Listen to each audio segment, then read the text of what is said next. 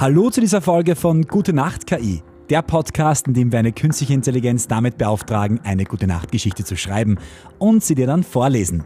Ich bin Thomas Seidel und ich habe die künstliche Intelligenz heute gebeten, uns eine Geschichte über ein Startup zu schreiben. Und das hat sie sich ausgedacht. Es war einmal ein junger Mann namens Matthias, ein einfacher Informatikstudent aus Berlin. Er war stets fasziniert von Technologie und Innovationen, hatte eine große Vorliebe für Algorithmen und Codes und verbrachte oft seine Nächte vor einem Computerbildschirm. Doch obwohl er wie viele andere Studenten seiner Generation war, gab es etwas, das ihn von den anderen unterschied. Eine unstillbare Leidenschaft für die Lösung komplexer Probleme und ein unermüdlicher Traum, etwas Großes zu schaffen. An einem sonnigen Frühlingstag saß Matthias in der Universitätsbibliothek, umgeben von Büchern über Machine Learning und Datenanalyse.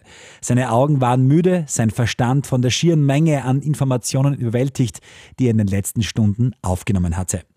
Etwas entmutigt lehnte er sich in seinem Stuhl zurück, den Blick auf das wirre Durcheinander von Zahlen und Formeln gerichtet, das auf dem Papier vor ihm stand. Dann wurde ihm plötzlich klar, dass etwas fehlte. Es war nicht nur die fehlende Formel oder die fehlerhafte Berechnung, es war das Fehlen eines Werkzeugs, das all diese komplexen Daten in eine verständliche und nutzbare Form umwandeln konnte. Eine Idee begann in ihm aufzublühen. Sein Studium hatte ihm viele Dinge beigebracht, vor allem aber hat es ihm gezeigt, dass das wertvollste Gut in unserer heutigen digitalen Welt die Daten sind, die wir täglich produzieren. Matthias verstand, dass die größte Herausforderung nicht darin bestand, Daten zu sammeln, sondern sie sinnvoll zu nutzen. Er träumte von einer Plattform, die komplexe Daten in nutzbare Erkenntnisse umwandeln könnte. Ein Werkzeug, das Unternehmen dabei helfen könnte, bessere Entscheidungen zu treffen, Risiken zu minimieren und Innovationen zu fördern.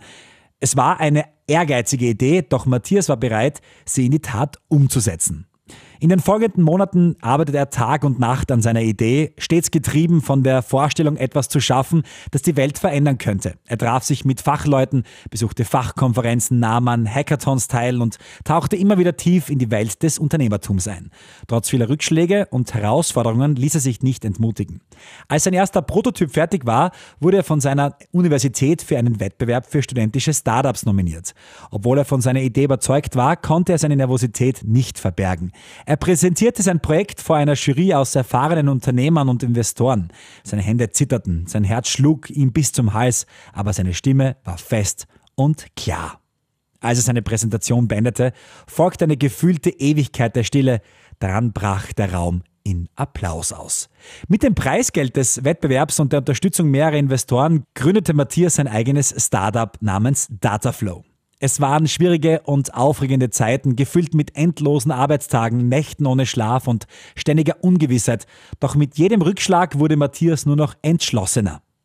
Sein erstes Produkt, ein Algorithmus zur Datenaufbereitung und Analyse, war ein großer Erfolg. Es half Unternehmen, ihre Daten effizienter zu nutzen und wurde schnell zu einem unverzichtbaren Werkzeug für viele Branchen.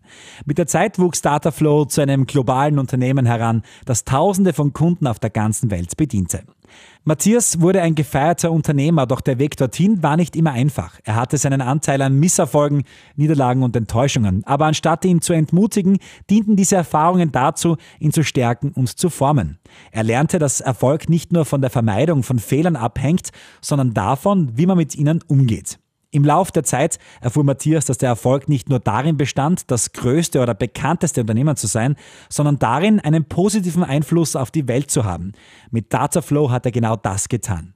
Sein Unternehmen hatte dazu beigetragen, dass Daten sinnvoll genutzt und Unternehmen effizienter und innovativer gestaltet werden können. Das ist die Geschichte von Matthias, dem Studenten, der mit seiner Idee das erfolgreichste Startup der Welt gründete. Eine Geschichte über Leidenschaft, Durchhaltevermögen und einen unerschütterlichen Glauben an eine Vision.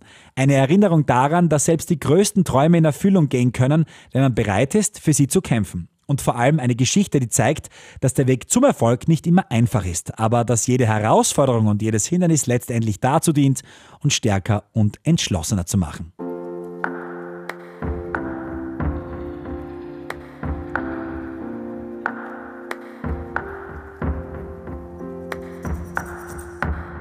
Neben einer Gute-Nacht-Geschichte bitten wir die künstliche Intelligenz auch immer um einen Tagebucheintrag von irgendeiner Person an irgendeinem Ort zu irgendeiner Zeit. Na, es ist wieder einer dieser Tage. Sonnenschein, blauer Himmel und ein Meer von Menschen, die sich auf dem Rasen des Freibads verteilen. Als Bademeister bekomme ich das alles zu sehen. Den guten, den schlechten, den witzigen und natürlich den verrückten. Der Tag begann wie immer, bevor die Sonne nur den Ansatz einer Chance hatte, den Horizont zu berühren, saß ich bereits am Rand des Beckens, meinen Kaffee in der einen und den Rettungsring in der anderen Hand. Aus Erfahrung weiß ich, Kaffee ist morgens ebenso lebenswichtig wie ein Rettungsring. Während ich dort saß und beobachtete, wie das Wasser im Pool langsam die Farbe der aufgehenden Sonne annahm, schaltete mein Bademeisterinstinkt bereits auf voller Leistung. Mit halb geschlossenen Augen scannte ich die Umgebung nach potenziellen Gefahren, einem verlorenen Schwimmflügel oder den üblichen Durcheinander von Handtüchern und Sonnencremetuben. Stuben. Pünktlich um acht stürmten die ersten Besucher rein. Ein bunter Mix aus pensionierten Rentnern, entschlossenen Schwimmerinnen und Schwimmern und fröhlichen Kindern. Mit so viel Elan, so früh am Morgen, hätte man meinen können, es sei eine Schatzsuche statt ein normaler Badetag. Einige der Senioren waren bereits Stammgäste, die mit ihren fast militärisch präzisen Schwimmtechniken und ihren gesprenkelten Badekappen leicht zu erkennen waren. Manchmal frage ich mich, ob sie in einem früheren Leben Profischwimmer waren oder Marines. Es ist schwer zu sagen. Gegen 10 Uhr wurde es noch lebhafter. Ein ganzer Schwarm von Kindern von einer überforderten Lehrerin begleitet, füllte das Kinderbecken. Die Energie dieser kleinen Racker konnte natürlich vermutlich ein ganzes Kraftwerk betreiben. Ich warf ihnen ein Auge zu, denn Kinder sind unberechenbar. Ein Moment der Ruhe und im nächsten Augenblick kann dann schon etwas passieren. Und dann gab es noch den König des Chaos, Tommy. Tommy war ein Stammgast, aber nicht wegen seiner Schwimmfähigkeiten. Nein, Tommy war bekannt für seine atemberaubenden Sprünge vom 3-Meter-Brett. Es war immer wieder ein Spektakel, wenn Tommy auftauchte. Er hatte ein Talent dafür, die verrücktesten Sprünge auszuführen. Mit dem Kopf voran, rückwärts, seitwärts, manchmal sogar mit einer kurzen Piorette. Heute hatte er etwas Neues im Angebot, den dreifachen Tommy.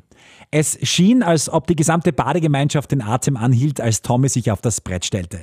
Er nahm Anlauf, hüpfte ein paar Mal auf dem Brett, um Schwung zu bekommen, und dann sprang er.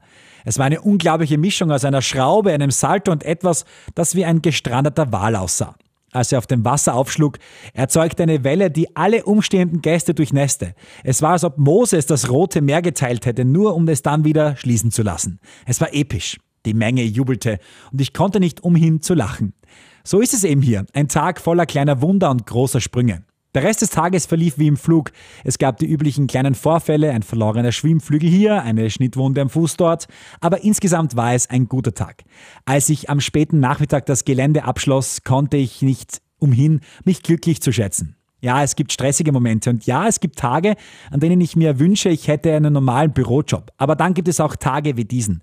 Tage, die mich daran erinnern, warum ich diesen Job so mache und so liebe. Tage voller Sonne, Spaß und Tommys unvergesslichen Sprüngen.